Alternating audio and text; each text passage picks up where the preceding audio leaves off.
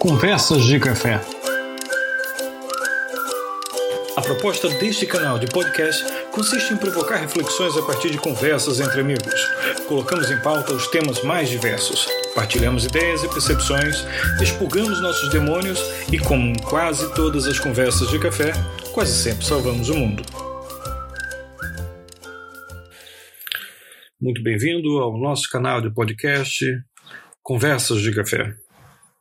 Infelizmente, nessa edição de hoje, é, nós tivemos um pequeno problema em termos de gravação do, do podcast que viria ao ar nesse momento, mas aqui tem uma reflexão que eu gostava de partilhar com vocês. Nós conversamos muito, eu e Pascoal, sobre a questão da docência, sobre os problemas relacionados às dinâmicas, e uma das coisas que nos entregou bastante quando nós vimos a obra de Albert Camus, que foi publicado em 1947, encontramos tantas familiaridades com os conflitos humanos e sociais que se desenvolviam naquela obra na pequena cidade de Oran, no noroeste da Argélia, às margens do Mediterrâneo, segundo a narrativa do próprio Camus, e que não é por acaso que essa obra se torna tão atual. A ressignificação do tempo, do espaço, os dramas humanos e a revelação das incontáveis limitações que dantes eram ignoradas ilustram um pouco a dimensão da nossa ignorância frente aos desafios epidêmicos. Todas as certezas são postas em causa, quando o medo e a necessidade de sobrevivência combinam-se na formação de um contexto em que estamos. Sobre este ponto, refere Camus e sua obra. Abro aspas. A partir desse momento, pode-se dizer que a peste se tornou um problema comum a todos nós. Até então, apesar da surpresa e da inquietação trazidas por esses acontecimentos singulares, cada um dos nossos concidadãos continuara as suas ocupações conforme pudera, no seu lugar habitual. E sem dúvida, isso devia continuar. No entanto, uma vez fechadas as portas, deu-se conta de que estavam todos, até o próprio narrador, metidos no mesmo barco e que era necessário ajeitar-se. Fecho aspas. As sociedades tentam ajeitar-se, adaptar-se à sua maneira e conforme as suas realidades. As portas fechadas de Camus e sua obra podem ser comparadas aos muitos fechamentos que vivemos no atual contexto. Em alguns casos, em tempos distintos, também ocorrem aberturas. Muito particularmente, estamos a falar do fechamento dos espaços educativos, como escolas, universidades, centros de formação. Um problema que aconteceu de forma diagonal e que, por ser tão transversal em tantos os países, é claro que não foi apenas isso que se fechou com a crise do Covid-19. Mas aqui em nossa provocação são esses espaços que compõem o nosso cenário reflexivo. Segundo os dados apresentados no website da Unesco, ainda em abril deste ano, a crise do Covid-19 já teve um impacto por pelo menos 90% da população mundial de estudantes. Esse número é simplesmente assustador. Diante de escolas e universidades fechadas para conter o avanço da doença, o ensino à distância, antes tão menorizado pelo que ele conferia um valor secundário, ou mesmo de qualidade inferior, revela-se na solução mais segura para a retomada das aulas no curto espaço de tempo. Aulas via internet, conferências, colóquios, debates e webinars são agregados por escolas e universidades até que tudo possa voltar à normalidade. Ao contrário do contexto sobre o qual vivíamos cidadãos de Oran na obra de Camus, nós vivemos num tempo de computadores, de internet, smartphones e uma ampla variedade de opções tecnológicas. Porque a pergunta que sempre fica quando a gente faz essa reflexão é até que ponto sabemos usar essas ferramentas. Isso porque, ironicamente, o analfabetismo digital docente que antes era orgulhosamente justificado como escolha e apreço aos moldes antigos, adotava-se inclusive a expressão: eu sou de um outro tempo, eu sou do tempo do papel, eu não gosto dessas coisas, eu não preciso dessas coisas, agora revela-se como um danoso problema. Importa ressaltar que o professor que antes dizia isso, talvez mesmo não saiba ensinar com recurso às novas tecnologias, que não consegue adaptar-se a esse novo contexto e que simplesmente vê-se numa situação de condenar o seu ensino e a formação de seus alunos a um gap, a um vazio difícil de ser recuperado. Mas não se justifica que, diante da abundância de ferramentas tecnológicas, do volume de publicações e debates científicos com que interagem as universidades, a docência seja tão arcaica, tão inflexível e, sobretudo, hipócrita. Nós sabemos que as normativas muitas vezes exigem que o docente vá atrás dessas ferramentas, use essas ferramentas. Os ministérios, por muitas vezes, até oferecem plataformas cheias de recursos. Mas temos que considerar que existe uma enorme dificuldade na literacia digital. E quanto ao aluno? Bom, o aluno, o aluno deve alargar suas possibilidades, deve pensar fora da caixa. O ensino é voltado sempre para esse discurso. O aluno deve praticar a adaptabilidade constante. Deve usar todos os recursos disponíveis para o avanço de sua aprendizagem, da sua investigação científica e, consequentemente, de sua prática profissional. Já o docente, bom, esse, orgulhosamente, pode recusar-se a qualquer adaptação. Pois sobre a partilha do seu império de saber, só ele tem e sempre terá o controle. Na verdade, o professor que se habituou a ter por certo o controle do tempo e da monotonia cíclica de suas aulas é convidado a também pensar fora da caixa. Mas o que fazer se nunca fora capacitado para tal exercício? Isso porque pensar fora da caixa exige mais do que pesquisar e escolher ferramentas digitais apropriadas, que despertem o interesse dos alunos. Exige alargar os horizontes de sua praxis pedagógica. Exige repensar o plano de suas aulas, suas leituras, atividades, trabalhos, exames e, principalmente, exige repensar sua administração do tempo.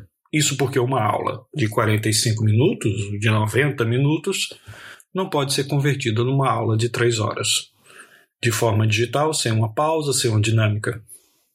É preciso dizer que muitos, infelizmente não a maioria, conseguem ter um excelente êxito nesse exercício de reconfiguração profissional.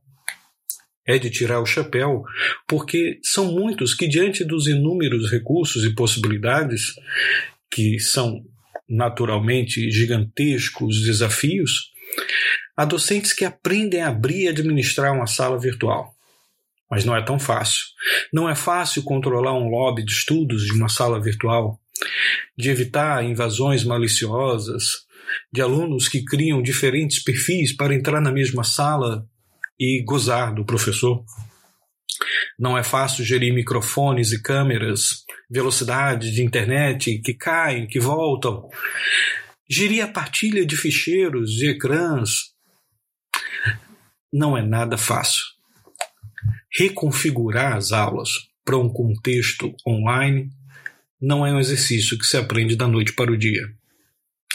Talvez agora, nesse momento, alguns entendam que, afinal, o ambiente de aulas à distância não é tão inferior quanto se imaginava. E que a qualidade do ensino online, bem preparado e aplicado, pode ser muito superior a muitas aulas presenciais desenvolvidas no calor do improviso de uma aula não planeada. Isso porque sabemos muito bem que há muitos docentes que, por muitas vezes, quando entravam em sala de aula, não tinham nada preparado repetiam o programa que estava no livro ou repetiam uma aula que ele já conhecia, que já fez inúmeras vezes e que ia no calor do improviso.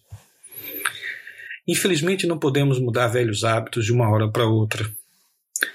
E aqueles que ainda estão a tentar adaptar-se têm que também gerir a disciplina de uma sala de aula, mesmo virtual. Isso porque, em muitos dos casos, os alunos estão muito mais confortáveis nesse ambiente que o próprio docente. O Homo Academicus, em referência à obra de Pierre Bourdieu, compara-se facilmente a um autista com imensas dificuldades em interagir com seu entorno, salvo quando todo ele se enquadra nos seus interesses. Entenda aqui interagir como estar em contato, E a formação docente muitas vezes embriaga-se no discurso teórico demasiado afastado das realidades. A prática e a teoria podem ter distâncias tão abismais que muito provavelmente o aluno, quando vai para o mercado de trabalho, verifica que aquilo é quase inaplicável. O que dizer nesse momento dos inúmeros estudantes que não dispõem de computadores e internet? Isso porque a gente tem que considerar essas realidades. Sabemos usar smartphones como ferramentas didáticas? Porque é mais fácil ter estudantes a usarem smartphones do que computadores, do que tablets. Não é este outro demônio que caberia num colóquio apenas para ele? Isso porque os smartphones foram demonizados muitas vezes, mas são ferramentas fascinantes para o ensino. Essas fragilidades atuais continuam a ser perpetuadas nas formações docentes, licenciaturas, especializações, mestrados, doutoramentos. Sabemos que no percurso da licenciatura cabe aos docentes debulhar conteúdos nas cestas dos alunos, mas pouco instigar-lhes a reflexão ou mesmo a contestação. E nesse ciclo quase infinito repetimos tudo até a próxima crise. A verdade é que estamos embriagados em nossos próprios discursos e fechamos-nos no autismo intelectual, que não é novo nem é velho.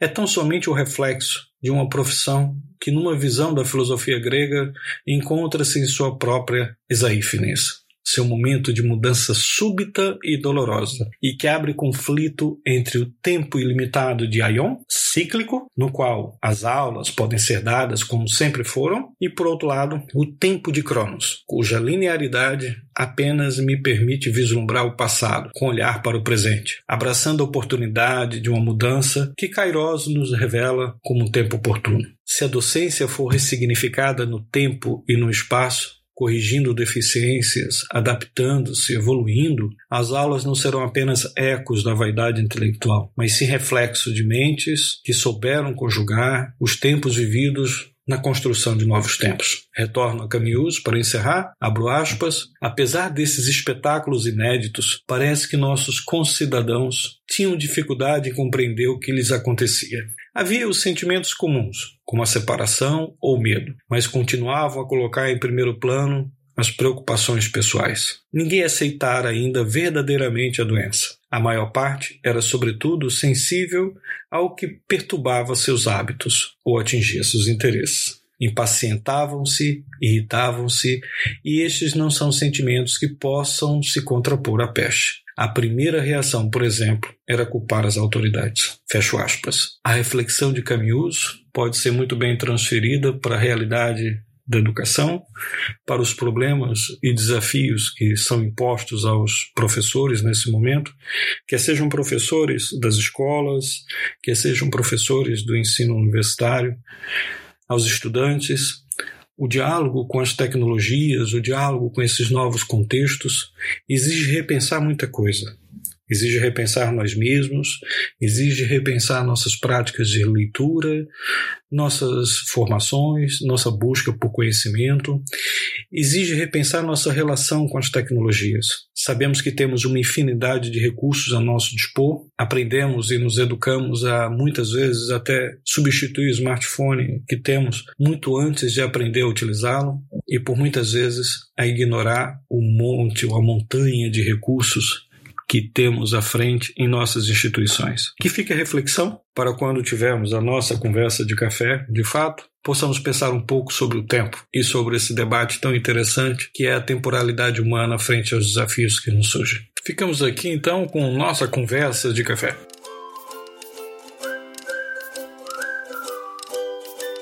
Conversas de café